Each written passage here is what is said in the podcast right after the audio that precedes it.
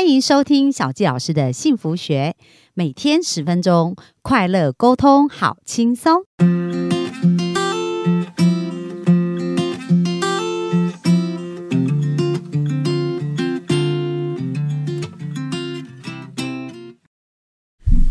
欢迎收听小佳老师的幸福学，很开心又在空中跟大家见面。哇，大家有没有觉得本周一集比一集精彩啊？然后现在呢，来到了教养时间啦。可是很多时候啊，很多妈妈想说我要怎么教孩子哦？但是小佳老师的观察，就是因为我接触过很多的一对一咨询的个案嘛，那那些妈妈的痛苦来源呢，其实很多时候他们都是复制原生家庭父母的样子，所以其实父母的身教。才是最最影响孩子最最多的部分。那所以，如果他没有理解，他又把这个行为又复制给孩子哦。所以我们今天来邀请啊，刚刚 Jenny 她之前有讲他怎么带他的孩子，我觉得他真的很特别。他孩子跌倒的时候，哇，他是帮孩子鼓励的，而且自己很轻松自在。所以我们来看看有关于教养这个部分，他有没有什么他自己的一个体验跟想法。那我们就欢迎 Jenny。嗨，大家好，各位听众好，谢谢小鸡老师。呃，提到教养这边，我非常非常有共感。就是你说原生家庭影响我们非常非常大，确实如此。那呃，我自己呢，就是在这个过程中，因为也做了很多的学习跟探索，我就一直有一个信念，是在很小的在，应该是说，在我刚开始，我觉得恐惧生小孩这个点哦，我直觉有个声音，就是我觉得我好像没有办法把他教养的跟我一样好，就是我没有那个自信。但后来，因为学习很多之后，我又去观察我自己，为什么会有这个信念？他为什么一定要跟我一样好呢？他难道不能活活出他自己吗？那什么是他自己？就是我觉得在这过程中有很多的过程，是因为。我们的原生家庭就好像我一样，我从小呢就会被框架，这个不行，这个不 OK，这个怎么样怎么样怎么样。所以当我本来是全知全能的一个状态，就是什么都可以去体验跟创造的时候，但被设了很多的门槛跟框架，最后我就觉得我好像真的不行诶。我我举个例子，就是像呃我。自己在在这个过程呢，去观察我很多身边的朋友们，他们在育儿的过程，像很多时候他们没有办法没有办法去转换，就是因为这需要很大的觉察。那但是能够影响孩子的，其实就是父母，他是第一个团体嘛。那每一天他跟你在一起的整个身身行为，然后嘴巴讲的语言，或者是你所输出的信念，都是影响这个孩子在不管是他未来的选择，或者他说出来的话，就好像大部分的人呢，尤其是亚洲，会有一个状态是：今天你不怎么样，你就不可以怎么样。比如说你不好好吃饭，你等下就不可以看电影电视。好，那这就是一个交换嘛。然后呢，你就发现，在我我一个朋友在澳洲，他有两个小孩，那一个小孩现在是四岁多，他就发现有一天他妈妈说：“妈妈，那个类似我我不要写功课，我要先看电视。如果我不先看电视，我就不写功课。”哇塞，在交换他的马上哎，这就是被复制啊！复制什么？他厉害了，小孩，你以为他很笨吗？没有，他很聪明，他直接把模式复制过去，用这招来克你，那你怎么办？对，你就是这样做的嘛。所以这就是在很多细节面。我们怎么去？比如说，要么就是用交换的，要么就是用控制。你不可以这样，不可以那样。但他不明白他为什么不可以的时候，他就会开始挑战这个、这个、这个权威的一个标准。但挑战的时候，你就觉得他什么不受控、不听话。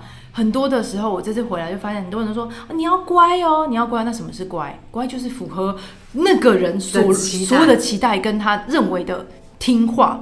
但是事实上，这不是一个好的定义，小孩子也没有办法 follow 啊。什么叫乖？叫乖。对，所以我其实蛮推荐，因为我在呃这一年就过去这一年，我其实呃买了很多书，然后我去接触。那我是一个比较需要去喜欢去透过实体互动来学习的人，因为这是我天赋的能量。对我没有办法一直靠看书。对。后来我就发现有一个东西，呃，大家其实其实可以 YouTube 上查哈。如果是对教养非常有兴趣，或是你觉得你在孩子面这个这个突然出现这些问题，那你不知道该怎么去运作的时候，当我们又没有一个呃信念，是我可以去寻找更多可能性跟资源的这一个观念的时候，我们往往都是直接拿我们潜意识里面原生家庭的经验值来去对待小孩，而且通常这都会是我们的地雷。对，因为当孩子做这件事情，你小时候不被允许，他就踩到你的地雷了。那我就是被我父母父母亲这样的对待的，而且是那种可能是凶啊、骂啊或威胁，或者是这种权威式的压迫。那你就会本能的用这个方式，因为没办法，他就是因为自己内在很反弹哦，可是用这个方法对孩子，你知道这在内在有一种状态，就是因为我也不可以，所以你当然也不可以啊。因为我小时候被这样对待，那我当然要这样复制的报复的这种方式下去，就是做，因为这样子我才会平衡。因为我也没有，那你为什么可以有？这是一个很内在的一个觉察。那但但是如果有机会去接触一个叫正向教养，它是一个系统，里面在谈到的是阿德勒的心理学。那透过正向教养，它就有零到三的学龄前的一个教养，包含后面有很多到青少年，甚至是有呃这个过动症小孩，每一个阶段他的甚至是有教就是老师的，就是怎么样去对待孩子，让孩子有足够的可能性跟空间，包含孩子会出现的某些情况，比如说像。他可能一开始会想要需求关注，但为什么他会过度过过度想要关注？就是可能我们在生活模式里面，可能父母亲在划手机啊，然后就拿个东西去敷衍他啊，然后他可能就没有得到那种内在满足感啊，那他可能就会需要更多。可是我们又觉得他在闹，他在烦，他总不好好做自己的事情？就对他更对差，。常常我们就会用这种方式去看他，把他当成一个大人，觉得你长大你应该就要怎么样怎么样的那个应该的时候，这个框架，那小孩子就会开始进入他没有被理解、没有被在乎、没有被支持，然后他得不到这个时候，到下一步啊，可能他就会开始做一些更引起你愤怒、生气的，是因为他当这么做这件事情的时候就引起你的关注了嘛？那他就有一个连接，因为这样子妈妈就会来理我，那我就要更这么做来捣蛋啊。那因为这样子有效嘛？但他的连接是这样子啊，可是我们就觉得你怎么一直在闹，一直在弄，那你的临界点就会慢慢的一直一直被挑战嘛。那回到下一个阶段，你再不这么做，他开始就会做报复性行为，比如说他去欺负别人，或者是他去弄一些东西，你叫他不能弄了，就硬要去弄。为什么？因为这样子你才会来啊。可是他其实内在最根本的本质就是，你如果满足他的内在需求，就解决了，根本没有到后面。你知道真正到最后面是什么吗？最后最极致的状态就是，他觉得我不被爱、不被关注、不被理解、不被不被在乎。我即便做了这么多的挑战跟努力，他都不理我。最后这个孩子就会自暴自弃。放弃你跟他讲任何事情，他都没有任何动力。对，这个状态其实是非常非常，我觉得很让人难过的。因为如果看不懂他内在状态，其实孩子到这个这个阶段之后，很容易在群体里面，他就会完全没有任何的为自己没有办法活出自己了。就变很边缘。这是其一，然后其二是。我前两天做了一个智商，然后这个智商是这个妈妈，她其实这个节奏应该是偏火焰的节奏，就是很愿意为孩子付出啊，然后但是她就是比较被动，然后很多声音不敢发出来嘛。然后呢，她就说她很担心她的小孩就是有这些。我说妈妈，你有这个特质，没有学习，你的孩子一定有。你没有没有去成长，断掉你不想要的那些模式，那孩子一定有，因为他孩子呈现很被动，什么事情都是不敢，很很怕。那这种状态，因为家人我们就复制嘛，就会给他模式嘛，我就会把这个框架直接框在他身上嘛，认为这样才是对，因为我就是这样嘛，我没有别的东西，我只会我会的啊，那我就只能传承我有的啊。所以在这个过程里面，你就会发现他想要孩子跟他不一样，可他没有做出任何改变，那如何不一样？所以这一点，我觉得如果大家有机会可以去接触，第一个是正向教养这个系统。那在台湾有一个机构叫雅和新智商师，那这个他也有呃，就是受受证课，他是全球，还有全部的书都是他们这个执行长翻译的。那我觉得是帮助非常非常多人。那如果 YouTube 去查，也有非常多相关的资料。对，然后再来就是有一个是，嗯、可以去了解孩子的个性，因为每个孩子他的个性就好像我一样，我的孩子其实因为我我做天赋嘛，所以我清楚明白我孩子个性跟我太像了，就是一模一样的镜子两个方向，就是因为我们家全部都是钢铁跟节奏，没有任何火焰，所以我被当异类，他就派一个来陪我啊，这是第一个。第二个是他其实来有某部分来说是为了，我觉得呃帮助我疗愈我自己的小时候，嗯因为我小时候就是被不认同对待长大的，嗯，对，然后被否定长大的。那我因为知道我是这样子，我经历过那个痛苦跟创伤，我我我花了那么多时间跟精力跟钱，还才有这么幸运的机会跟机缘去疗愈自己。不是每个人都有这样的机会的，所以我更能知道说我要怎么对待这样的孩子。那小时候我爸妈根本没时间理我啊，那我就是自己，我半夜哦，才两二年级，我半夜就会到睡到一半就讲妈，等到我妈妈回来声，嗯，在睡眠中，我才能够睡下来，我才知道原来我这么小，从小到大如此浅眠，是多么的没有安全感。嗯，对，那这个过程其实如果父母亲可以多做些什么时候，只要创造连结，即便他没有睡在那里，我都能有安全感。嗯，这个就是我们可以知道怎么去去调整跟做的。那这个是第一个部分，然后第二个部分就是呃了解孩子的个性，有的内向，有的外向。那我们如何帮助他、引导他去开发各种潜能，但不强迫他，陪伴他去体验跟感受。然后再来就是像我自己有给我孩子做一个叫皮纹测试。那皮纹测试呢，就是我还没看报告啦，但是这个过程我知道是，如果我可以多一点我关于我孩子的资讯的时候，我会其实知道我孩子的个性跟我很像。那最大的挑战就是我们定力很差，因为定不下来嘛。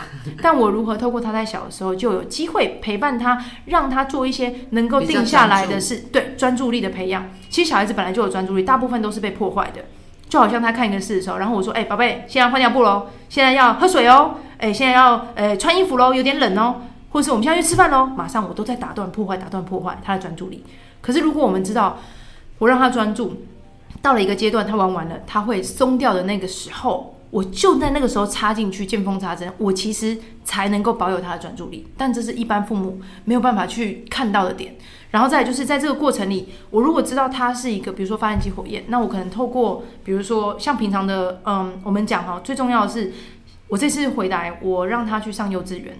他才两岁，等于他刚两岁就插班进去幼稚园。那幼稚园他在澳洲已经上过半年了，然后两所幼稚园不一样，所以他适应力其实蛮好的。那像因为他是发电机火焰嘛，所以他适应力好。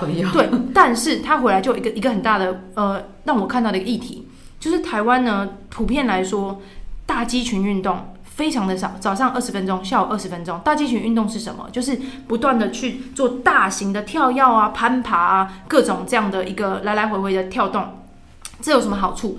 如果多做大肩群运动，就是帮他直接刺激大脑神经元的连接。第一个，他认知会变快；第二个，他的语言能力发展快。他现在两岁，他可以讲句子，哎，哇，他可以说妈妈东西掉了，妈妈我脚卡住了这种句子，哎，他才两岁，哎，就是普遍来说是不容易的，对，但是。在这个阶段里面，是因为我觉得在澳洲是早上三小时，下午三小时，一天五到六小时大肌群运动，就是全部都在小朋友在踢球，然后攀爬，各种跳跃、玩沙，反正就是跑来跑去。然后他一回到家，就妈妈肚子饿，然后吃完了，妈妈我要睡觉，所以他六点多就睡觉，睡到早上六点呢，十二小时哎，那妈妈时间都超自由，是不是？所以我跟我老公就想说，为什么我回来我发现台湾的小孩都好晚睡？为什么？因为电没放完呢。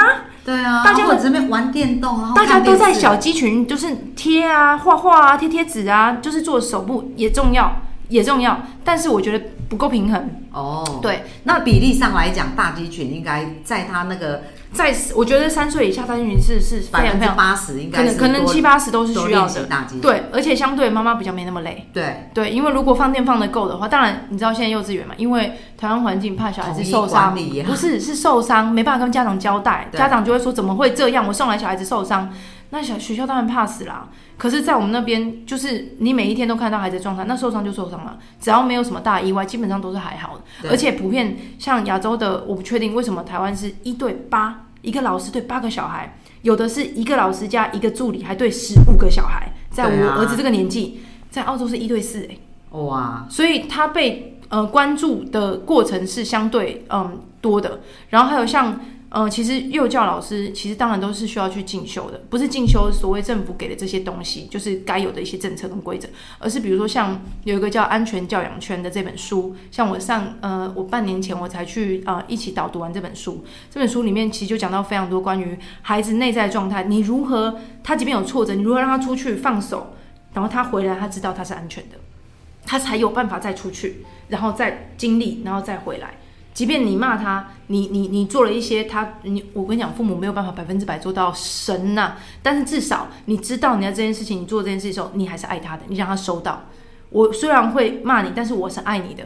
但这个过程你需要让他真的感同身受，然后他会回到你这边，他的安全感被建立的时候，他是完整的。那这里面书里面都有讲，对，所以我觉得其实很多东西父母可以慢慢的去呃具备好，就是我跟孩子一起成长这件事情。对，因为我们都是第一次当父母。对。但是如果我有一个意愿，是我愿意去探究新的可能性，然后我不想要再用原生家庭，好的，我当然可以继续留下，但不好的就我们就需要知道，它就停在我这一代，就停在我这里。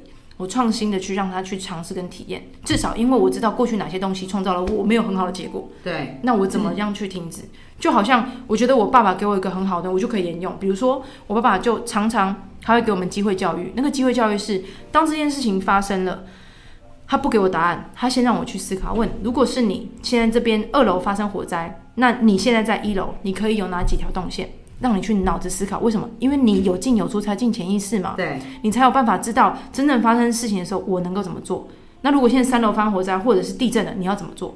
他就是无时无刻会出一些课题给我们，让我们去思考。那我觉得这就是大家可以常常跟孩子做连接跟沟通的方式，因为你没有办法呃用很多空泛你想不到的东西去教孩子，但或者是你陪他去看一些绘本，那透过这里面去延伸很多的问题，然后怎么样去陪伴他去诶，为什么这样做不行？为什么这样做可以？那慢慢的去引导他，尤其像我现在孩子只有两岁。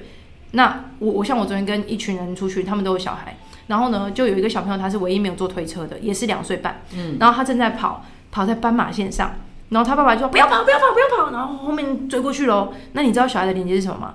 哇，爸爸追我，还叫我不要跑，好好玩哦！开始跑，哇，旁边就是摩托车。